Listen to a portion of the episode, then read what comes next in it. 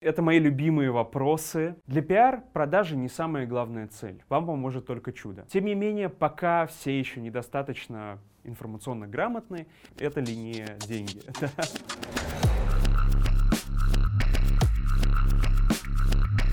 Привет, меня зовут Иван Дробышев, я основатель коммуникационного агентства Гречка Медиа, и сегодня я отвечу на 10 глупых вопросов про пиар.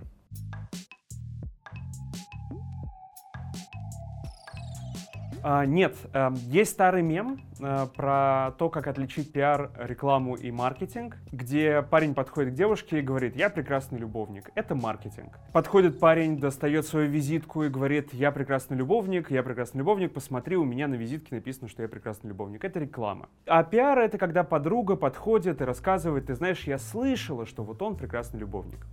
Этот старый мем э, весьма доходчиво разъясняет разницу между разными направлениями коммуникаций, э, хотя и не в полной мере. Вообще, пиар для меня ближе даже к брендингу. Брендинг нам говорит, что Volvo — это про безопасность, Tesla — это про экологию и про современность.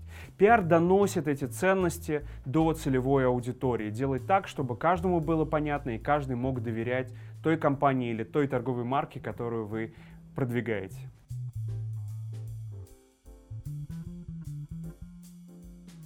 Не совсем так. Эм, есть множество специалистов, и у каждого есть своя зона ответственности. Скажем, я хорош в media relations, в стратегическом консалтинге и в маркетинге.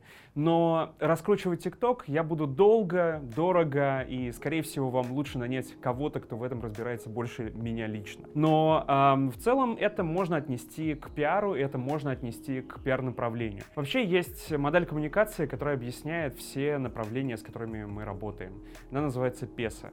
А, она делит каналы коммуникации на четыре важные направления. Paid — это платные каналы коммуникации, это трафик, реклама и так далее.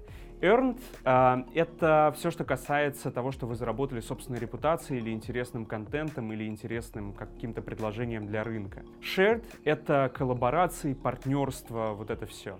И Owned — это собственные каналы коммуникации, ну, ваш сайт, ваш блог, а, подобные вещи. Собственно, вам нужно выбрать, на чем нужно сосредоточиться. Вам нужно понять, какой специалист вам нужен. По сути, по каждому каналу коммуникации есть свои эксперты, есть свои специалисты, которые могут вам помочь.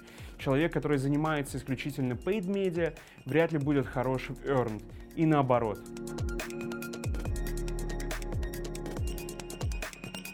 Для пиар продажи не самая главная цель но есть вещи, которые вы точно можете получить. Например, вы можете получить более простой и более быстрый доступ к инвестициям. Очень многие компании приходят ко мне, и как раз примерно за похожие деньги мы делаем несколько публикаций, которые позволяют им быстрее привлечь инвестиции, либо, может быть, повысить свою оценку в глазах инвесторов. Это ли не деньги? Во-вторых, вы получите а, приток пользователей.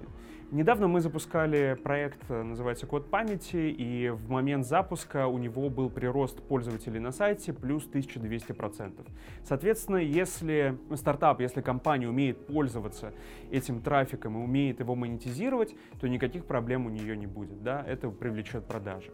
И третье, конечно, пиар позволяет а, повысить знания о продукте. Это мы можем измерять с помощью маркетинговых исследований, с помощью социологических исследований, и мы видим, как пользователи, как люди, как целевые аудитории видят продукт. Они знают его, не знают, как они к нему относятся. Это то, на что можно воздействовать. Ну и последнее, конечно, были кейсы с прямыми продажами, особенно в B2B, когда вы продаете услуги, когда вы продаете какие-то сложные технологические решения для других компаний, любая публикация может привести к продажам, и мы это отслеживали, но, опять-таки, повторюсь, для пиара продажи не самое главное.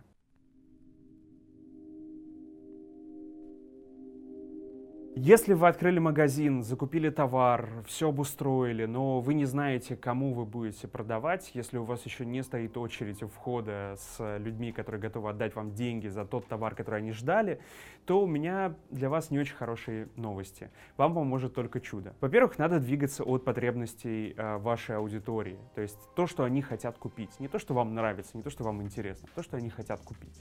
Да? Если вы этого, впрочем, не сделали, то вы можете поступить как, э, не знаю, как герой сериала Better Call Saul, Соло Гудман, да, в его стиле, э, спасти котенка на камеру на фоне своего билборда. Впрочем, такие истории действительно случаются в жизни. Известна одна бургерная, вокруг которой всегда при открытии создается очередь. Часто эта очередь создается, ну, скажем так, не совсем естественно. Поэтому, да, такие инструменты вы можете использовать, но я бы сказал, что лучше, конечно, изначально подумать и запланировать некий бюджет на продвижение, чтобы у вас было не только чудо в запасе, но еще и проверенные маркетинговые инструменты.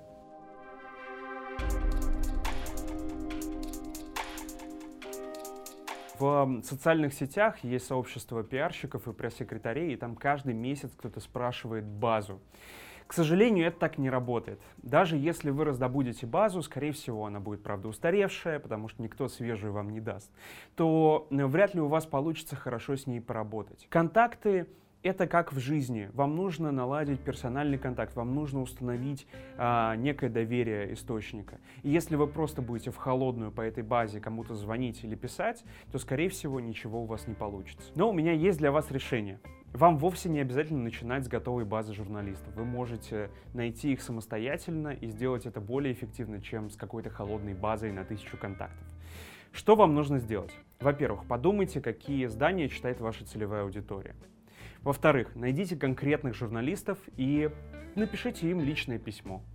Например, у вас детский сад в Москве или несколько детских садов, и вы хотите прославиться, вы хотите, чтобы про вас написали, или у вас есть какая-то важная новость, которую вы хотите сообщить через СМИ. А что вы берете? Вы берете, например, городские СМИ, потому что их читают жители города, это логично. Внизу или вверху статьи будет указан автор и вы можете найти автора прямо в разделе «Контакты» в СМИ, найти его почту, либо найти его в социальных сетях, например. И написать личное письмо, сказать про то, что вы прочитали вот эту статью, и у вас есть информация, которая, возможно, его заинтересует. Только так, через личные сообщения, вы можете достичь максимального эффекта. Так мы работаем, так работают все коммуникационные агентства, а не холодными рассылками по огромным базам. Это, мой, это мои любимые вопросы. А, их мне задают регулярно клиенты новые, которые приходят и говорят, вот это все понятно, но есть ли у вас выход на Дудя? Или там, а можно ли меня в Forbes? Это традиционные клише, но нам надо подумать с вами над тем, чтобы сделать что-то великое, над тем, чтобы сделать что-то уникальное. И тогда, поверьте, к Дудю и на Forbes вас возьмут с удовольствием. Скажем, для того, чтобы встать на обложку Vogue, вам надо быть Натальей Водяновой.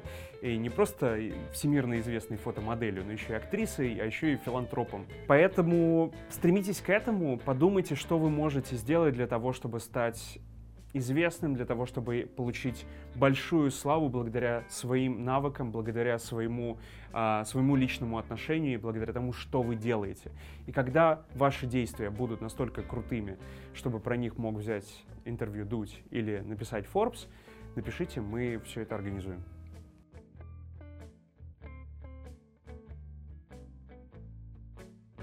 Вообще под черным пиаром понимают обычно две вещи. Первое это фраза «все пиар, кроме некролога».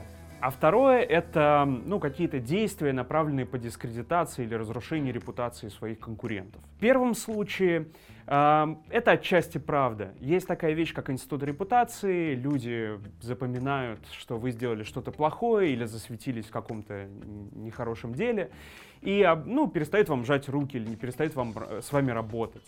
Тем не менее, в России это не очень хорошо работает. Хотя, с другой стороны, есть такое прекрасное слово, как э, «ославиться». То есть вы как будто получили свою порцию славы, но она какая-то дурная, с душком. Поэтому черный пиар с точки зрения личного продвижения или с точки зрения продвижения компании — вещь рискованная. Некоторые компании этим увлекаются. Например, прекрасный Burger King, который делает хайповые истории, иногда на грани э, такого добра и зла. Тем не менее, это работает, и эта стратегия продвигает бренд по всему миру. Но чаще всего мы знаем истории не очень удачных компаний, таких э, хайповых, которые приводили к э, пиар-катастрофам. Во втором случае, когда мы говорим про противодействие конкурентам с помощью каких-то пиар-активностей, э, чаще всего мы говорим про политический пиар. Там это действительно развито. Эм, какую-то заказуху, слив сделать. Э, это очень было популярно в 90-е, когда, если надо отжать компанию, про нее какая-то заказная статья или целый сюжет на телевидении. Э, наша история знает множество таких примеров. Но, к сожалению, сейчас это делать все сложнее, потому что люди могут проверить факты, потому что для того, чтобы проверить источник, вам нужно перейти всего лишь на ссылку в статье, а не посмотреть сюжет, сверить еще много других и найти первоисточник, с которым говорил журналист. Сейчас проверить проще, это манипуляция. Манипуляции сегодня вести сложнее с одной стороны, а с другой стороны они все еще с нами, они все еще присутствуют. Мне бы хотелось, чтобы аудитория лучше их раскрывала, видела их, понимала, что такое кликбейт, что такое э, неправильный источник, что такое fake news. И мы умели с этим работать. Тем не менее, пока все еще недостаточно информационно грамотны, черный пиар по дискредитации, черный пиар с э, какими-то фейковыми новостями, конечно, присутствует в нашей жизни.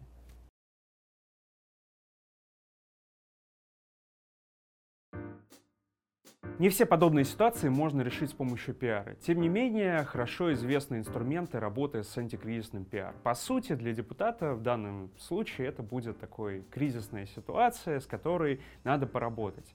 По какому алгоритму мы бы действовали? Первое. Мы бы э, выяснили, кто источник. Постараемся выяснить, понять, кто же вот эм, заказал эту всю историю к вопросу о черном пиаре. Второе — это сохранение нарратива. Сохранение нарратива — это значит, что мы должны сами рассказывать свою историю, не давать место домыслам и слухам.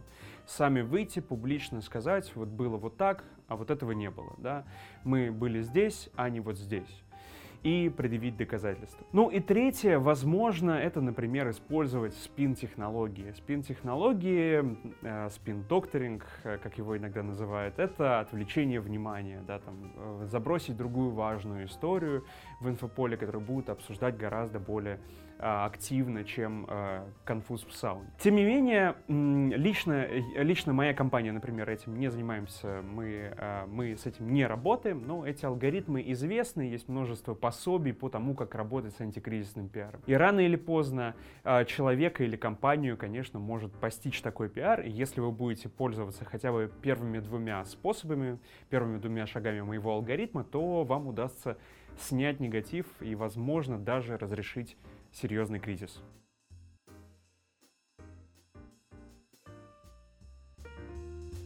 В среднем, по данным HeadHunter, пиарщик зарабатывает примерно 46 тысяч рублей. Но это средняя температура по больницам, конечно, с учетом морга. А все зависит от вашего региона, от вашей специализации, от тех инструментов, с которыми вы работаете. Я бы сказал следующее. Начинающий пиарщик без опыта работы может рассчитывать примерно от 30 до 60 тысяч рублей, плюс-минус. А человек с опытом, с релевантным, может получать от 60 до 120. Если вы перешли на уровень выше и уже руководите пиарщиками, то, ну, скажем, от 120 до 250 тысяч рублей. Если вы партнер, вице-президент или директор по коммуникациям, ну, тут зарплаты начинаются от 300 тысяч рублей до практически бесконечности. Проблема в том, что у каждого пиарщика есть своя специализация. Если вы работаете только там, не знаю, социальными сетями или только с ТикТоком или только с Инстаграмом, то у вас одна зарплата. Если вы работаете только с Media Relations, у вас другая зарплата. Если вы умеете делать все вместе, то, скорее всего, вы уже руководитель, и эта зарплата третья. Поэтому вы можете получать практически неограниченный доход, все зависит только от ваших навыков, опыта и желания работать.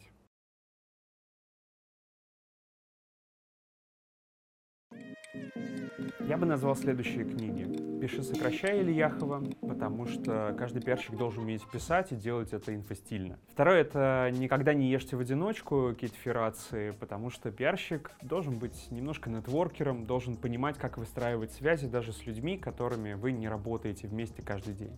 Третья книга — это «Человек медийный». Это одна из самых таких практических книг по медиатренингам, по тому, как подготовить спикера к выступлению на камеру или на радио, или про то, как его э, забрифовать на текст. Четвертая книга — это «Договориться можно обо всем» Гевина Кеннеди. Ну, это просто про переговоры, это просто лучшая книга и пособие про то, как вести переговоры. А пиарщику каждому, если вы даже работаете с а, звездами или с блогами, или с социальными сетями, или с медиа, надо уметь договариваться. Это очень важный навык. И пятое — это понимание медиа Маршала Маклюина, потому что пиар — это не только набор сиюминутных инструментов, это немножко больше, и эта книга позволит вам заглянуть в глубины связи с общественностью.